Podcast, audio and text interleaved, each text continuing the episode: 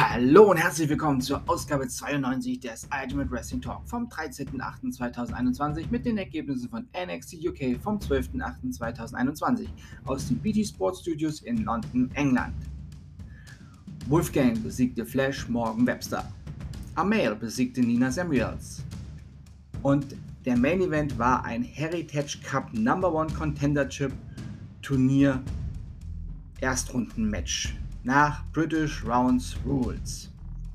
Norm Dar gewann gegen Mark Andrews mit 2 zu 1.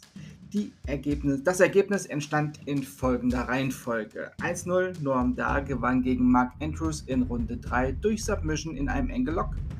1-1 Mark Andrews gewann gegen Norm Dar in Runde 4 durch Pin. Und das 2-1 Norm Dar gewann gegen Mark Andrews in Runde 5 ebenfalls durch Pin. Das waren die Ergebnisse von NXT UK vom 12.08.2021 aus den BT Sports Studios in London, England. Und das war Ausgabe 92 des Ultimate Wrestling Talk vom Freitag, den 13.08.2021.